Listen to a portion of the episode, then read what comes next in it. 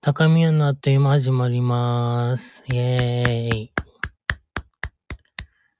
はい。本日はたかしソロ会です。今日もマネージャーに見守られながら収録をしていこうと思います。えー今日は祝日なんですけど、天皇誕生日ということで、天皇陛下お誕生日おめでとうございます。特に悲壮はございません。はい。今日の晩ご飯は、炊き込みご飯と、うどんと、あと、えっ、と、サラダポークみたいなチャーシューっぽい、おしゃれなハーブ、ハーブ漬けのポークみたいなのを、キャベツと一緒に食べました。はい。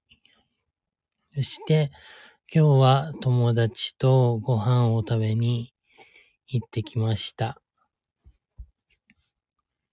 結構頻繁に会ってるんですけど、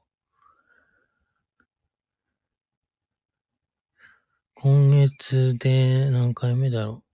多くて週2回くらい会ってるので、今月だけでも多分5回くらいは会ってると思うんですけど、はい。それで、あと最近はなんか、あったかい日は花粉も飛んでたりして、あの、あれ、あれじゃなくて、アレグラだっけ？あの、花粉症の薬飲んで暮らしたりとか、あと腰が急に痛くなったので、整形外科に行って痛み止めの注射を打ってもらったりとかしています。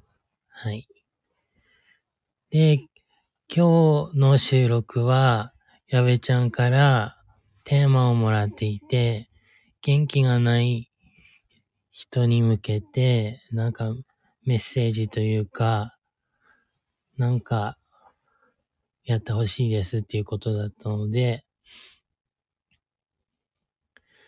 まずは、たかしが元気がないときは何をしているとき、何をしているかとかを話そうと思います。やっぱりまずは寝るのが一番だとは思うんですけど、っぱ8時間くらいは寝た方がいいと思うんですね。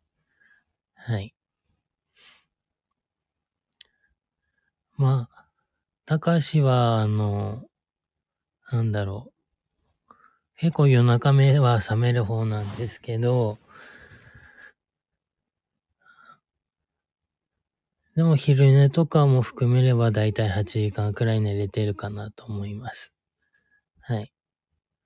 あとは去年の秋くらいからクエン酸を飲んでたら体の調子はいいような気がしていて、今のところ風邪とかインフルとかコロナとかにはかかってはないので、やっぱり疲れとかにはクエン酸いいのかなと思って飲んでいます。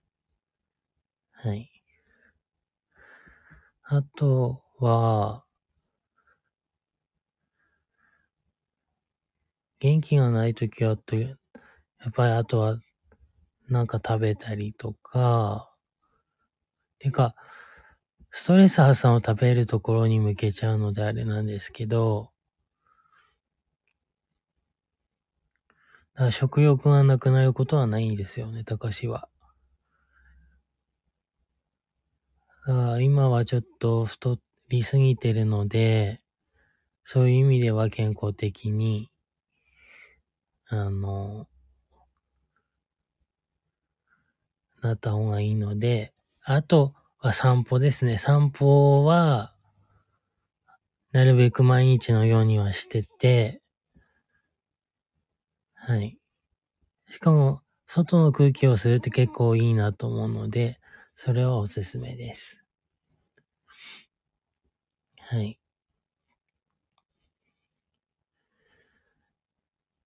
ネットで調べてみると、こ5つ元気がない時にの対処法っていうのが出てきて、1番栄養価の高いご飯を食べる。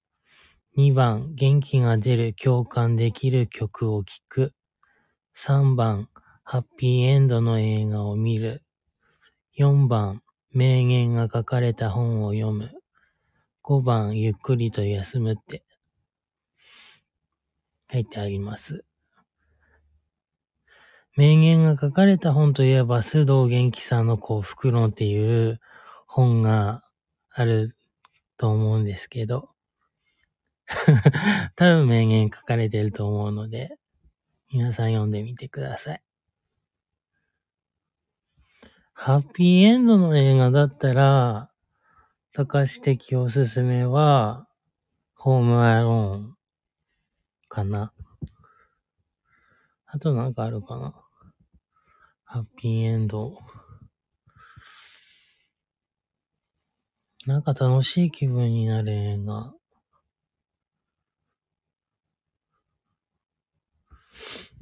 ハッピーエンドの映画。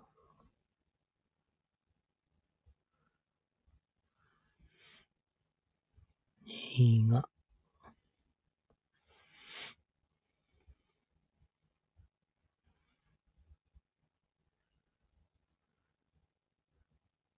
あー、トゥルーマンショーね。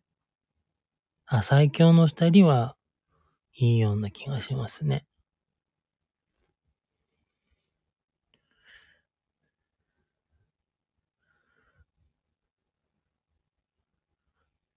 あ、それこそ、プラダを着た悪魔とか。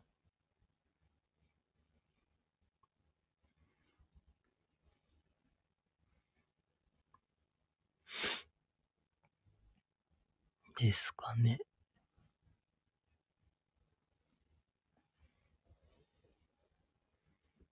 はい。あと、心が病んでいるサインはっていうのを読むと、えー疲労感、動悸、不眠、食欲、不振など、身体的な変化が現れることがあります。全身のだるさ、倦怠感が長く続くようであれば、心の病気が関係している可能性があります。だそうです。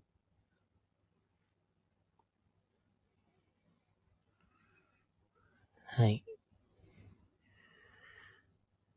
心を元気にする8つのヒント。1、何も考えずただそこに座る。瞑想。2番、部屋を片付ける。いらないものを捨てる。3番、心のデトックスを図る。4番、思っていることを書き出す作業。5番、花を飾る。6番、朝日を浴びる。7番、香りの力を借りる。8番、軽い運動で体をほぐす。だそうです。香りはね、いいような気がしますね。入浴剤とか、あと、柔軟剤とか。心のデトックスは難しいですよね。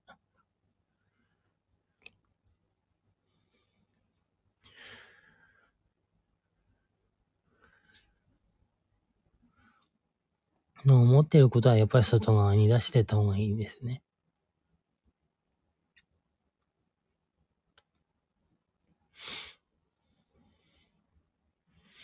はい。あと、個人的、高し的おすすめは、お灸ですね。やっぱりこの寒い季節は、あの、体の内部を温めることも大事だと思ってて、今年は暖冬だからあんまりやってないんですけど、千年灸っていうやつが火使わないお灸あるんですけど、あれは結構あったかく、あったかいし、不健康だとあったかさはあまり感じないんですけど、なんか北海道みたいなタイプもあって、春北海道みたいな、そういうのもおすすめだったりとか、それこそメグリズムっていう目の、目を温めて寝るやつとか、でもあれを目じゃなくて首にやるのもすごい気持ちよくて、あれは結構おすすめだなと思います。眠れない人とかはおすすめです。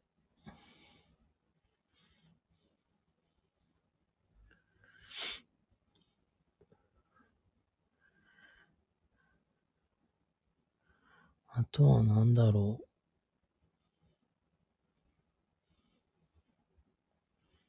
まあ、今日は最後におまけコーナーあるので、お楽しみに。はい。えー、あ、でも、無理して元気になろうとするのをやめたっていう風に書いてるのもあったりするので、確かに何でもかんでも無理するのは良くないですよね。たかしも今は仕事を頑張るのをやめてて、なんか、できるくらいでいいやと思って、やってたら、結構気は楽になって、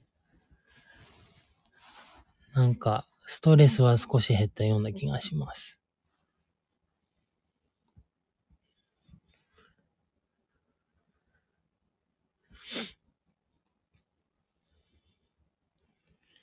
元気が出る食べ物。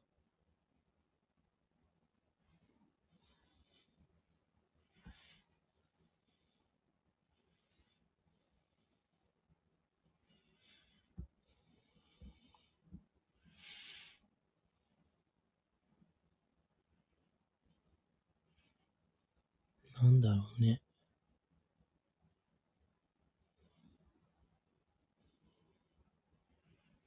漫画って書かれてるけど、全然出てこない、これ。広告しか出てこない。食べ物。元気。疲労回復できる元気が出る。あ、体を温める食べ物といえば、長ネギと生姜です。食べてください。あ、でも絶対、あの、加熱調理はしてください。はい。スープにするのが個人的にはおすすめで、中華スープは結構美味しく食べれるなと思って。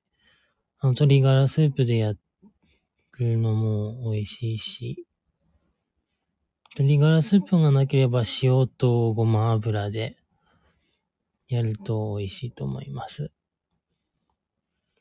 えっ、ー、と、疲れが取れない人に向けた、えー、食材は、豚肉、うなぎ、豆腐、ニンニク、ネギだそうです。あ、ネギいいんだね、やっぱり。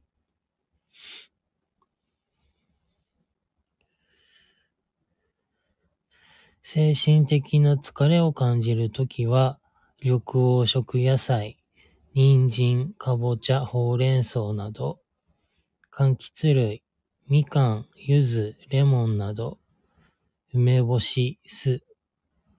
やっぱりクエン酸ってことだよな、これ。後半は。緑黄色野菜もいいんだね。あ、じゃ、ってことは、らしくあるラジオのしゅんさんが言ってた人参と卵のサラダいいいいってことなんじゃないですかね。はい。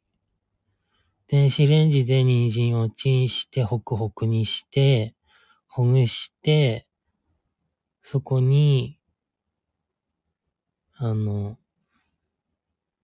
ゆで卵をほぐして入れて、マヨネーズとかごまドレッシングで、あの、味付けして、できる簡単なサラダなんですけど、そこにかぼちゃも加えたら美味しそうですね。はい、見栄えも綺麗だし。睡眠不良から疲れを感じるときは、えー、ニンニクだって。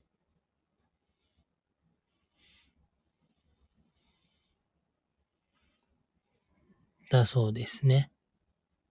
はい。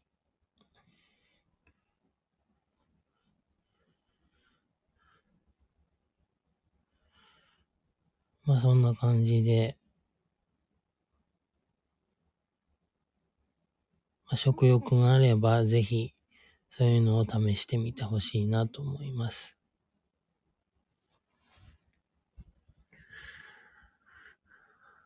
あと、元気が出る方法なんだろうね。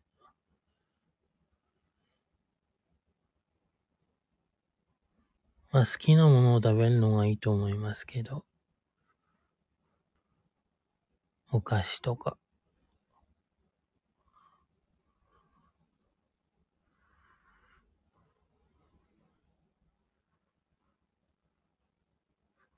はい。じゃあそんな感じで、今日も聞いていただいてありがとうございました。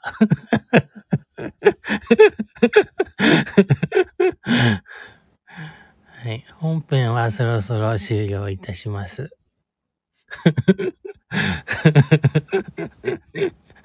はい。元気出ましたか？はい。おまけコーナーはエンディングの後にあります。5、4、3、2、1、せーの、クエン酸飲んじゃお。はい。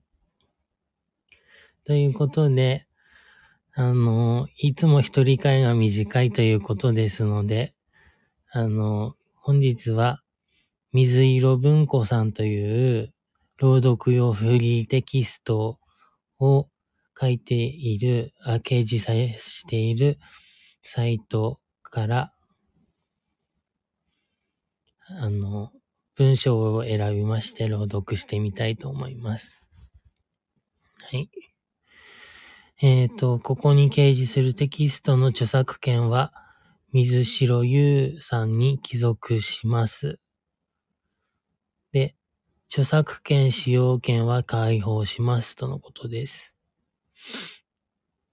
えー、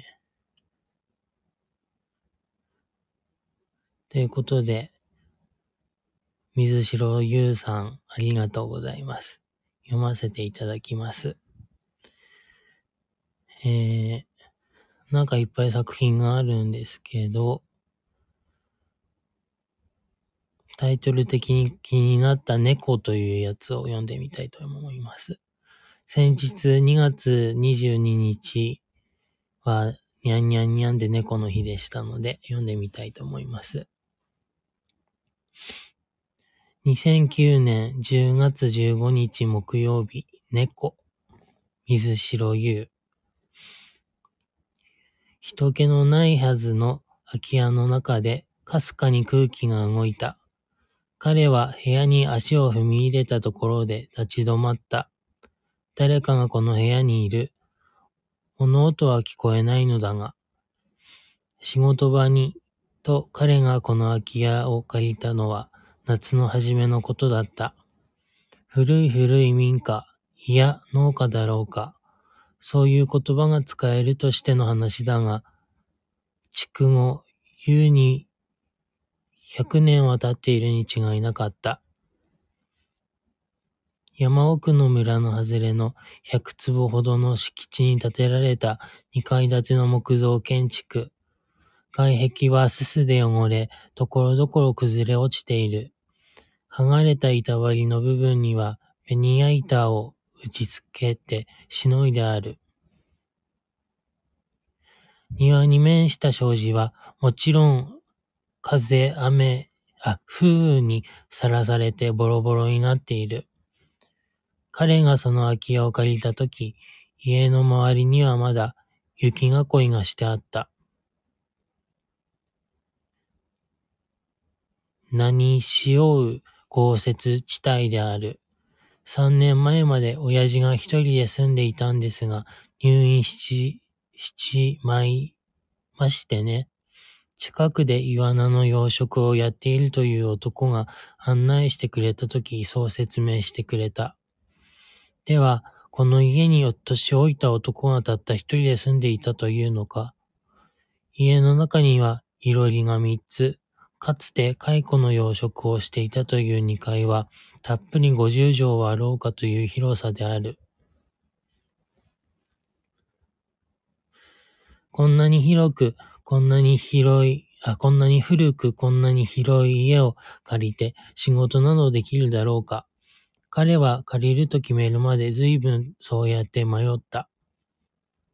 もちろん家の玄関には鍵などかかってもないし、もし鍵を開けたところ、鍵をかけたところで、その気になればどこからでも入り込むことはできるだろう。物音こそしなかったが、空気がわずかに動くのを感じた。そこに誰かがいるのは間違いなかった。ひっきりなしにかかってくる電話、増え続ける雑用、突然訪ねてくる知人、押しかけてくる物売り、そういったものから逃げ出したくて、彼は山奥に仕事場を借りることにしたのだった。ボロボロの空き家をろくに手入れもせずに彼は使い始めた。やったのは一つの部屋だけの床掃除、そこに小さな机、仕事用のパソコン、キャンプ用品のコンロ、寝袋、その他わずかなものだけを持ち込んだ。電話を引き限られた知人だけにね、番号を教えた。朝早く妻に用意してもらった弁当を持って、車でその家に向かう。長く差し込んでくる日差しの中で、小さなコンロを使ってコーヒーを沸かす。谷川の上流から引いてくる村の簡易水道は冷たく澄んでいる。戸を開け放った縁側から山と雲を眺めながら、その日最初のコーヒーをゆっくりとすする。崖の下の清流からは、夕べの雨で増水した水の音が立ち上ってくる。コーヒーを飲み終え、ゆっくりと仕事に取り掛かる。そうやって一日一人で過ごしていると、彼は野生に戻っていくことを感じることができる。本来そうあるべき姿に自分が立ち戻っていく。が、今日は最初から様子がおかしい。誰かが明らかに部屋の中にいる。誰だ？誰かいるのか？全身を緊張させて彼はそう尋ねた。みゃー。というか細い返事が部屋の奥から帰ってきた。なんだ、猫か。肩の力を抜き、彼は部屋の奥を覗き見る。そういえば、この空き家の玄関の戸には、猫が出入りできるように小さく四角い穴が開けられていた。三年前までここに住んでいたという老人が飼っていた猫だろうか。暗闇から彼女がゆっくり姿を現した。淡い茶色の猫だった。猫独特のしなやかな肩の動きから、まだそれほど年老いているようには見えなかった。が、埃だらけの空き家暮らしのせいか、体は全体に薄汚れている。おいお前、彼は猫にそっと語りかけた。ずっとここにいたのか？三年間ずっとご主人様を待っていたわけじゃないだろうな。猫はそんな彼に鋭くまっすぐな視線を向け、しばらく立ち止まっていたが、やがて玄関の方にゆっくりと歩いていった。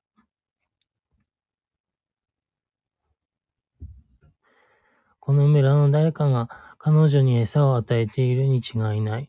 そうでなければ、こんな山中で生き延びていられるはずはない。それとも誰にも頼らず一人生き延びているのだろうか。山に囲まれたこの静かな家の暗がりで、彼女はこの三年間、一体何を見つめてきたのだろうか。彼と同じように、ひたすら自分の野生と向かい合っていたのだろうか。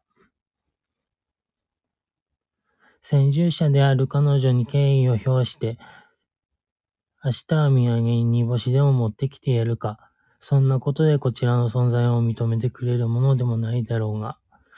猫が出て行った玄関音に向かって、彼は一人苦笑いをかみしめた。終わり。はあ、途中笑いそうになりました。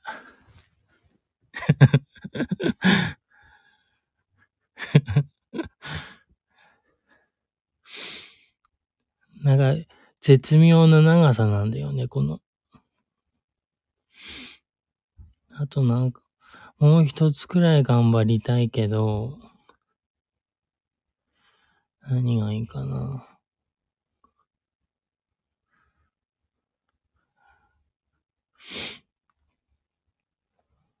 シナリオ、未来。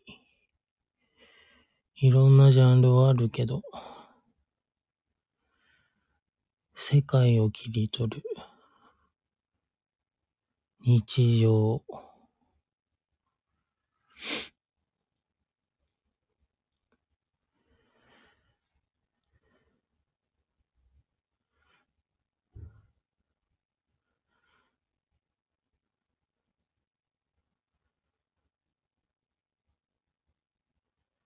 えー、じゃあ、タイトルで気になったものを読みます。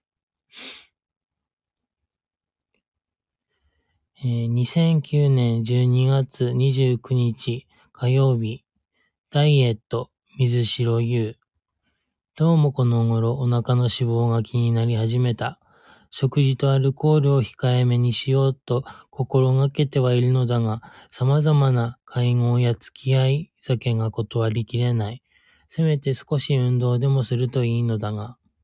そうなんだ。若い時は気にもしなかったんだけどね。食事のことなんか。それこそ好きなだけ食って飲んで、まあスポーツはずっとやってたけどね。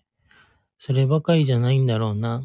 新陳代謝の問題だと思うよ。ほら人間ってさ、高校ぐらいの年齢が年齢の体が一番活発な時期の体重が、その人にとって最も適切な体重っていうことじゃない？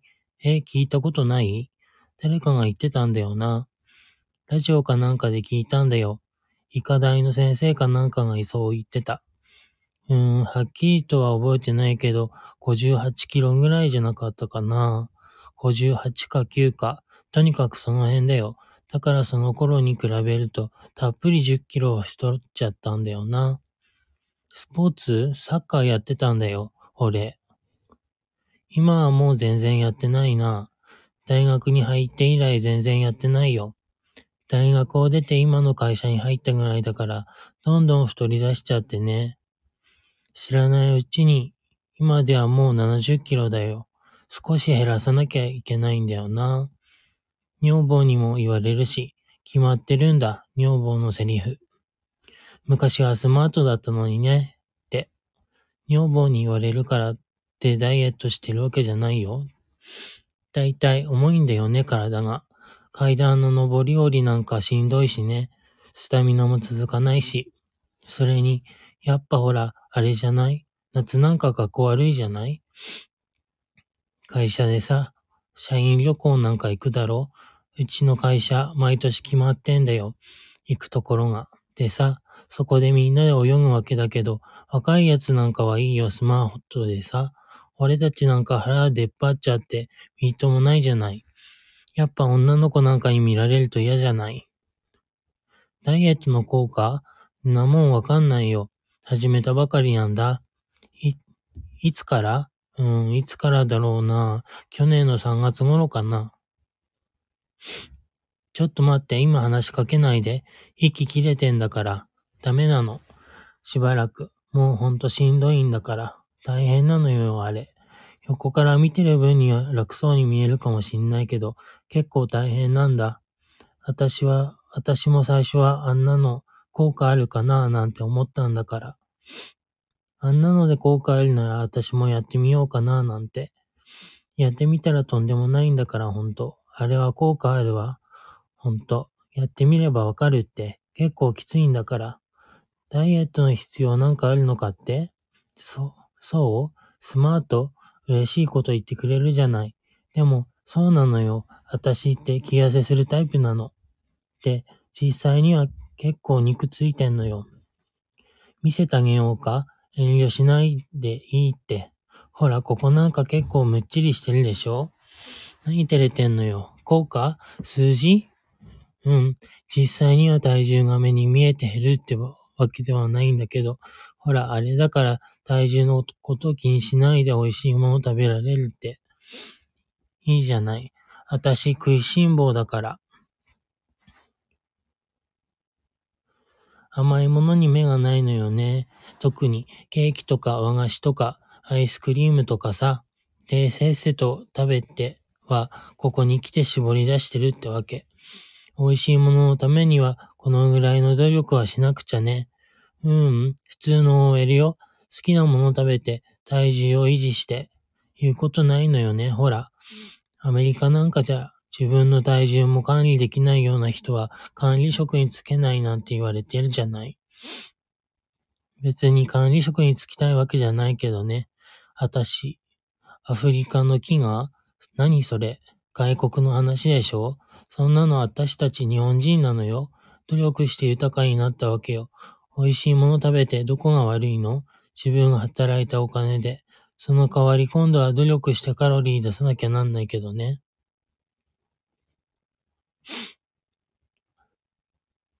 大変ですわ。はい。医者からは、痩せなあかん、痩せなあかん言われましてね。それはもう口が酸っぱくなるほど言うんですわ。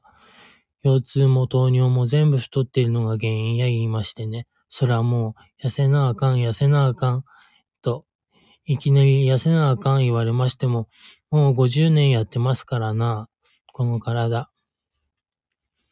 そら急に痩せられしまへんわ。そりゃ、生まれた時から痩せてたわけやありませんけど、いつ頃かな、から、いつ頃からかな、太り始めたのは、とにかく子供が生まれると自分には太ってましたな。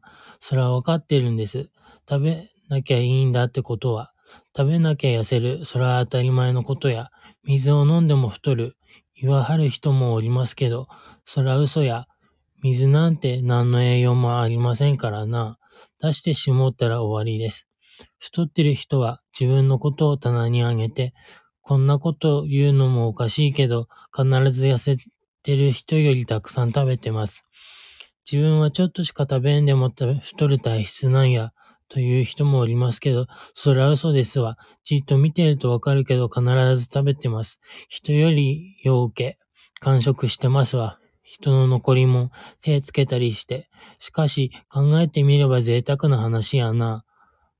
私らが子供の自分は、ブクブク太った人なんかそうおらへんかった。太った人なんか言うたら、村の駐在さんとかお役人さんとかお金持ちとかとにかくそういう人ばかりやった。ところが今の日本と来たらみんなが太り腐ってダイエット言うんですか？そんな方法ばかり考えとる。失礼な話ですな。考えてみたら。世界ではまだまだ食料が足らん国がある言うのに、そら私らも人のこと言えまへんけど、とにかく私らはもう少し痩せんと、命に関わる医者に脅かされてますからな。もう少しこうやって痩せる努力せんと、まだ死にと思わへんからな。孫の顔も見んうちに。終わり。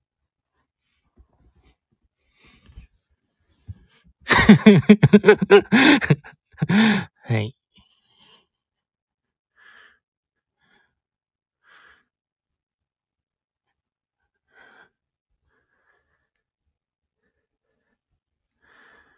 はい。36分だからいいでしょうかね、そろそろ。はい。マネージャーたちは喜んでくれたそうです。なんかどこで息継ぎをしていいのかがわかんなくなる。はい。会話と違うから難しいね、朗読って。はい。呼吸だけでももうちょい聞かせてだそうです。はい。やっぱり太ってるからだと思います。ぜいぜい言ってるのははい。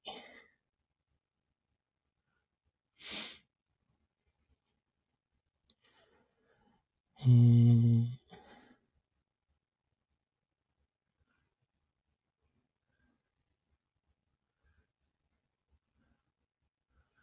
なんか短いのあるかな？不思議な話っていうのもある。不思議な話を読んでて、はてなってなって終わりたくないんだよね。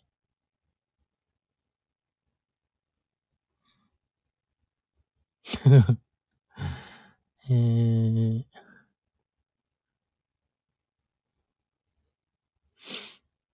男女の話。ベニ、ベニテングタケコの好奇心ってなんだろうね。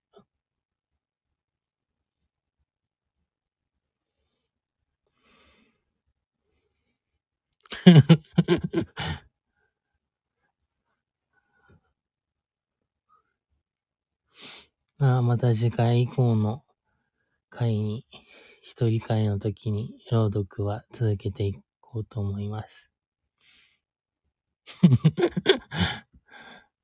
あ、でも、マネージャーがベニテングタ結構気になってるそうなんですけど、それを T シャツにできないかなって言ってます。でも著作権フリーだからいいのかな？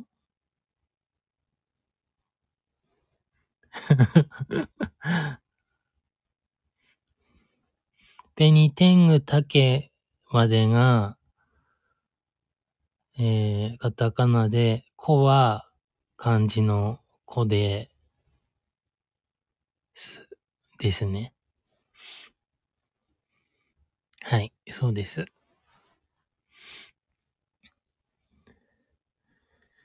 はい。あ、じゃあ40分まで行ったら終わりにしますかね。あとなんか面白いタイトルあるかな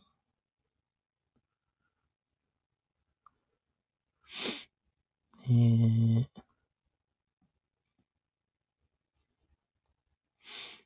砂漠の少年。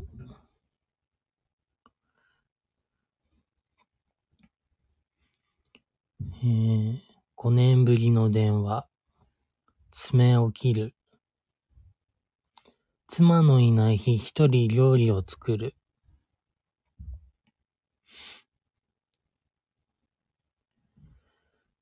巻き終わる女、蜂蜜。えー、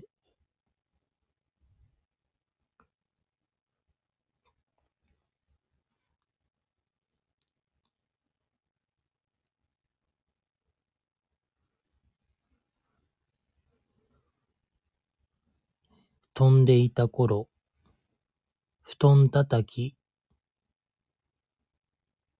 イカスミは偉い。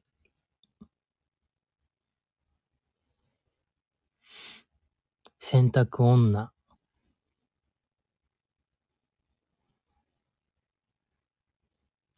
蜂に刺された話。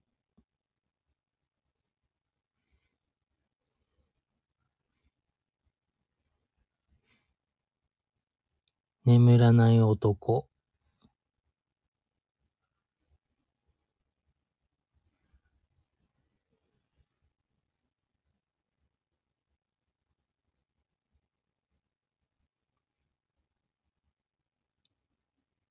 遠くからやってきた波に乗るということ。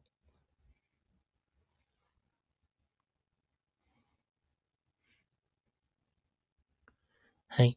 では、40分過ぎましたので、この辺で終わりたいと思います。はい。では、また次回お楽しみに。バイバーイ。